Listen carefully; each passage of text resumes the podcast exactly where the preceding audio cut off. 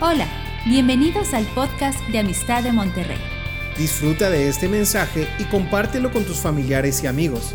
Sabemos que lo que Dios te hablará será de bendición para ti y para otros.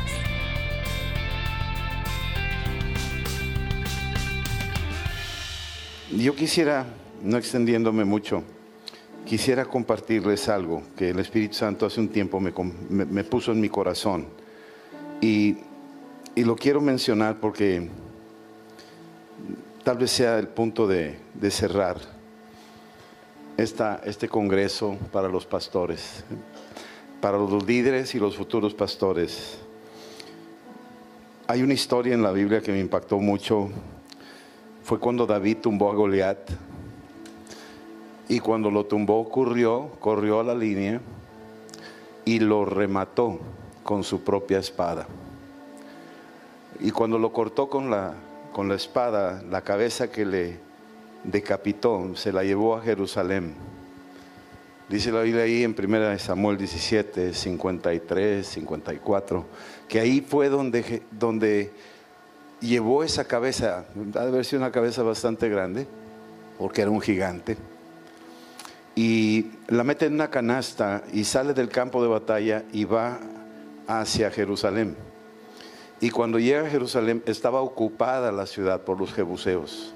No eran judíos, eran los jebuseos, eran una de las tribus a conquistar. Y cuando llega David, no nos da detalle la escritura, pero dice que David llevó la cabeza a Jerusalén. La llevó ahí. Y yo me imagino que cuando la lleva ahí, los jebuseos ven esa cabeza en manos de ese joven y se aterrorizan. Y dice, nuestro tiempo ya se acabó. Si ese, si ese jovencito, esa generación tumbó un gigante, ¿qué será de nosotros? O sea, no vamos a resistir ese embate. Y no se sabe dónde se enterró la cabeza, pero no la enterraron adentro de Jerusalén. La enterraron afuera. Y para nosotros no sabemos con precisión el lugar, pero seguramente la enterró afuera de los muros de Jerusalén, ese cráneo. Y tiempo después aparece el nombre del Calvario. Y creo que fue en honor a lo que David hizo de sepultar el cráneo a las afueras de los muros de Jerusalén. Y pasaron los años, porque eso fue hace mil años antes de la cruz. Pero años después lo reconocieron como, como el sitio de la calavera, el sitio del cráneo. ¿Sí? Ahora, no es la historia a donde yo me voy a detener, sino voy a llevarlos al capítulo 21, cuando David huye de Saúl y le tiene terror porque algo le, le advirtieron, te quiere matar, tienes que huir. Jonatán le dijo, más vale que te muevas porque va detrás de ti. Y David huye en honor a Saúl, no lo quiere matar, tuvo oportunidades muchas veces de, de hacerlo, no nomás en ese momento, sino más adelante lo vemos. Y no, no lo toca porque es un ungido de Dios. Es alguien apartado por Dios y él, él tenía muy claro lo que era esa, esa revelación de honrar aún aquellos que, que, no, que no corren contigo, no están de acuerdo contigo, pero están en autoridad. Y él dice, no lo toco, este no lo, puedo tocar. Y en su prisa de huir, llega, versículo 8 dice, le dice al sacerdote Imelec, oye, ¿no tienes aquí en la mano una lanza o una espada? Porque no tomé en mi mano ni espada ni, ni mis armas por cuanto la orden del rey era apremiante. David está mintiendo. No le está diciendo la verdad, no le está diciendo toda la historia. A veces así pasa, ¿verdad? No que debemos de mentir, pero tal vez no decimos toda la historia. Y en el versículo 9, el sacerdote le responde y le dice, ¿sabes? Aquí en este lugar tenemos la espada de Goliat. Aquí está la espada de Goliat. La tenemos aquí. El filisteo, al que tú venciste en el valle de Elá, está aquí envuelta en un velo. Está aquí envuelta en un velo. Aquí está. No la vemos, ¿verdad? Pero dice, está aquí envuelta en un velo detrás del efod. La espada de Goliat era una espada que yo me imagino cuando la fabricaron, los, los filisteos tenían la industria del hierro, los, los judíos no, tenían que pedirle hierro a los filisteos. No tenían carros cerrados, tenían que pedirle las ruedas a los filisteos y las espadas los únicos que tenían eran Saúl y Jonatán. No tenían fierro, no tenían esa, esa industria desarrollada. Es una gran desventaja. Pero cuando los filisteos hicieron esa espada, a mí me parece que la estuvieron martillando, sacando de los minerales de la tierra, escarbando, y los filisteos diciendo, le estamos fabricando una espada a nuestro paladín. Y sacaban el mineral y lo ponían en cacerolas y le prendían fuego y lo derretían y luego sacaban las, las planchas de acero de fierro. Y ya que sacaban las planchas de fierro, decían, híjole, esta va a ser una espadota para nuestro paladín. Y luego la sacaban y la calentaban y luego la empezaban a martillar uno y otro. Y yo lo vi hacer en Japón como hacen los, los sables japoneses. Es increíble la manera que lo hacen. Porque exactamente así, lo toman el mineral, de la tierra, luego lo meten a un horno, luego lo funden y ya que lo funden, ahora viene lo siguiente, ya lo ponen al rojo vivo y lo ponen en un lugar y entre varios empiezan a martillarlo y a martillarlo y a martillarlo al rojo vivo y empieza ahora sí a alargarse y la, empiezan a hacer otra vez como si fuera un caracol, le empiezan a regresar y otra vez le empiezan a martillar y una placa se, se, apelmaza sobre la otra y le pegan y le pegan hasta que desaparecen las, las capas a la vista, pero cada capa está haciendo que esa espada sea de un temple increíble para que cuando esos sables japoneses cortan un bambú, lo cortan de una sola rebanada y cae ahí el bambú o cae ahí un árbol o cae ahí la persona que usan esa espada. Es una espada increíblemente bien templada. Bueno, más o menos por el estilo, la espada de Goliat, cuando la estaban procesando y la estaban amartillando, la mentalidad de los filisteos, me imagino yo, que estaban diciendo, con esta le vamos a dar en la torre a Israel con esta vamos a tumbar a sus paladines, con esta vamos a tumbar a sus líderes, con esta, con esta les vamos a dar en la torre a esas generaciones y los vamos a oprimir, los vamos a aplastar con esta. Y todos golpeando con un martillo y dándole duro y duro y duro y duro. Y al final sale una espada increíble, grande. Enoch me regaló una espada, ahí la tengo, lo hubiera traído de ilustración, pero no se le compara, yo creo que va a haber sido un espadón de este vuelo. Y sin embargo, cuando David sale al campo de batalla, viene Goliat con su paje de armas, un hombre tal vez de tres metros de altura, y David lo ve y dice, pues no tengo, no tengo espada, ¿verdad? No tengo lanza. Yo nomás a lo que yo sé, yo uso lo que tengo. Y recoge cinco piedras, para mí son los cinco ministerios. Pero hay un ministerio que le pega en la mera frente, ¿y sabes cuál es? El pastor el pastor. Las otras cuatro se quedaron guardaditas. Y le pegó en la mera frente. Y cuando cae, corre y toma la espada de Goliat y le corta la cabeza con su propia espada. Y luego ya se lleva la cabeza, dejó la espada por ahí y más adelante la espada la guardan y la esconden detrás de un velo. Y aquí continuamos con la historia y dice esto le dice aquí en el versículo 9, aquí está la espada de Goliat, el filisteo, al que tú venciste en el valle de Elá, está aquí. Quiero que digas conmigo, está aquí. Está aquí. Está aquí. envuelta en un velo detrás de Fod. Y si quieres tomarla, si tú quieres tomar esta espada, que fue diseñada para matarte, si tú quieres tomarla, tómala. Es tu decisión. Tómala. Porque aquí,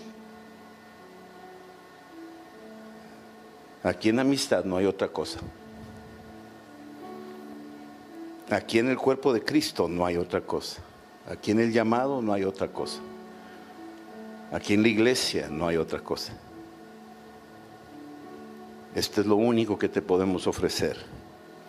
Algunos quieren dinero, algunos quieren que se les financie esto y lo otro, algunos les da coraje porque otros prosperan y ellos no, pero no han visto la, la espada que está detrás del velo, no la han visto, no saben, no se dan cuenta. Si quieres tú tomarla, tómala. Métete detrás del velo.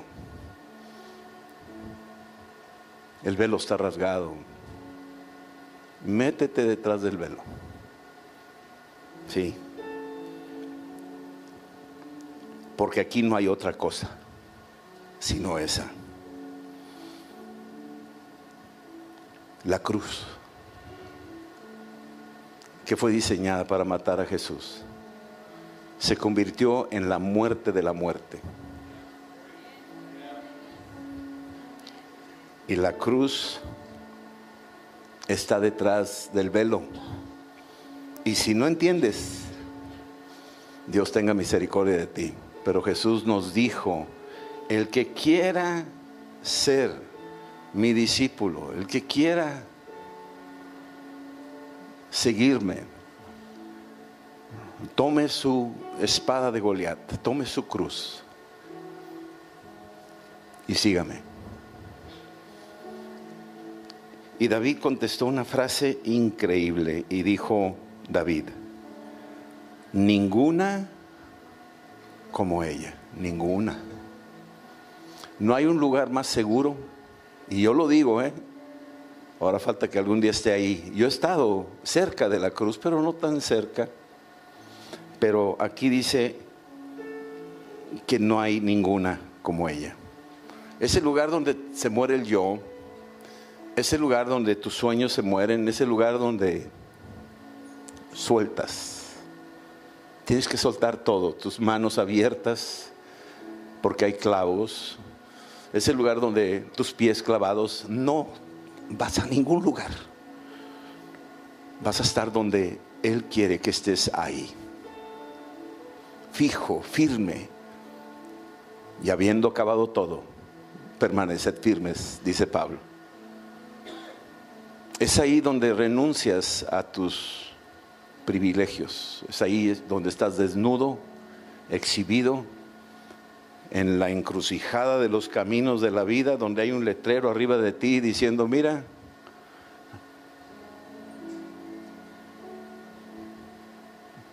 Alguna vez pensé que el letrero viene en tres idiomas y lo, lo, puedo decir. Estaba escrito en hebreo para el sistema religioso, para el espíritu religioso. Y luego estaba escrito en griego para el espíritu intelectual, para los cabezas grandes, los grandes pensadores y filósofos y, y que sus razonamientos no les dejan ver. Y estaba escrito en latín para el sistema político y militar, para las potencias mundiales, para que todo el mundo sepa, este es el rey y cada reino va a saber, el sistema religioso Satanás sabe que Cristo es el Señor, Él lo sabe. Y todo el intelecto y todos los millones de libros que hay, toda la vanagloria que existe, no son nada comparados con la palabra y toda la espada y el ejército y caballerías y tanques y misiles y, toda la economía del mundo y los millones y, todo, todo, todo, todo, toda esa riqueza son las, la misma estatua de Nabucodonosor que la tumbó una piedrita y la hizo polvo. Y la piedra sigue creciendo. El reino sigue avanzando. Amén. Eso es lo que está pasando. Y, David concluyó diciendo,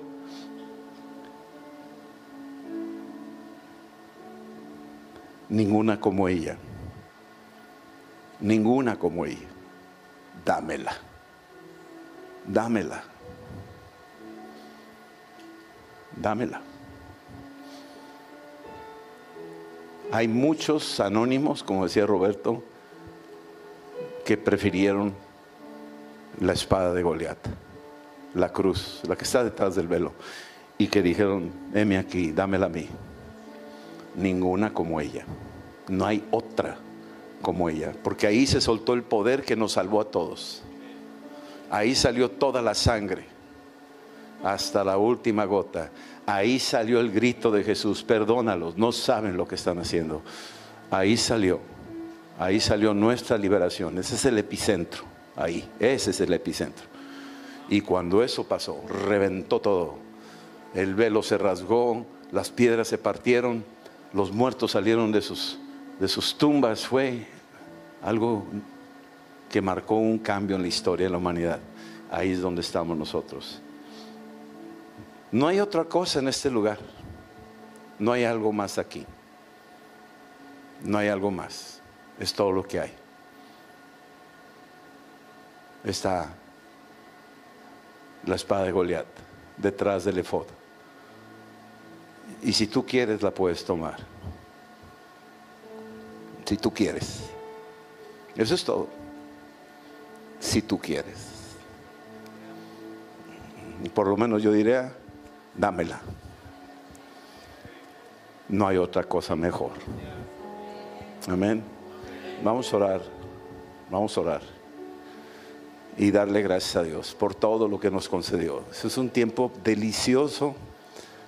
Lo hemos disfrutado mucho. Bien agradecidos con cada, cada palabra, cada orador. Gracias por el esfuerzo de venir por compartir, por abrir sus corazones a nosotros. Y yo le pido a Dios que todos salgamos con la espada de Goliat. Amén. No hay otra. No hay nada mejor. Ahí se suelta todo el poder. Bástate mi gracia y yo perfecciono mi poder en esa debilidad que todos tenemos. Amén. Señor, te decimos gracias Gracias Jesús por tomar nuestro lugar, por tu perfecto sacrificio de amor y que ese instrumento que fue diseñado para matarte,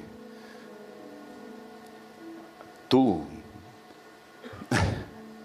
mataste a la muerte. ¿Dónde está, oh muerte, tu aguijón? Oh, gloria a ti. Yo vi en la muerte de Jesús la muerte de la muerte. Te doy gracias, Padre. Este es el mensaje que el mundo necesita y este es, este es el lugar donde sueltas tu poder. Este es el lugar donde vencemos al mundo. Este es el lugar donde cuanto menos somos nosotros, más eres tú en nosotros en el nombre de Jesús. Bendice a tu pueblo, a cada uno de los pastores y líderes, servidores. Estamos agradecidos con los anónimos, los desconocidos. Y gracias por toda la gente que cada uno representa, que no está aquí, pero está contando con nosotros, están contando con que velamos por sus almas, porque algún día daremos cuentas a ti, Señor. Te damos gracias, Padre, por por cada uno de mis hermanos que trajeron la palabra que tú les revelaste en lo secreto. Y gracias porque el reino de Dios avanza, Señor. Avanza con poder hasta que tú regreses. En el nombre de Jesús. Gracias Espíritu Santo. Amén. Esperamos que este mensaje te ayude en tu vida diaria. No olvides suscribirte y seguirnos en nuestras redes sociales. Somos familia amistad.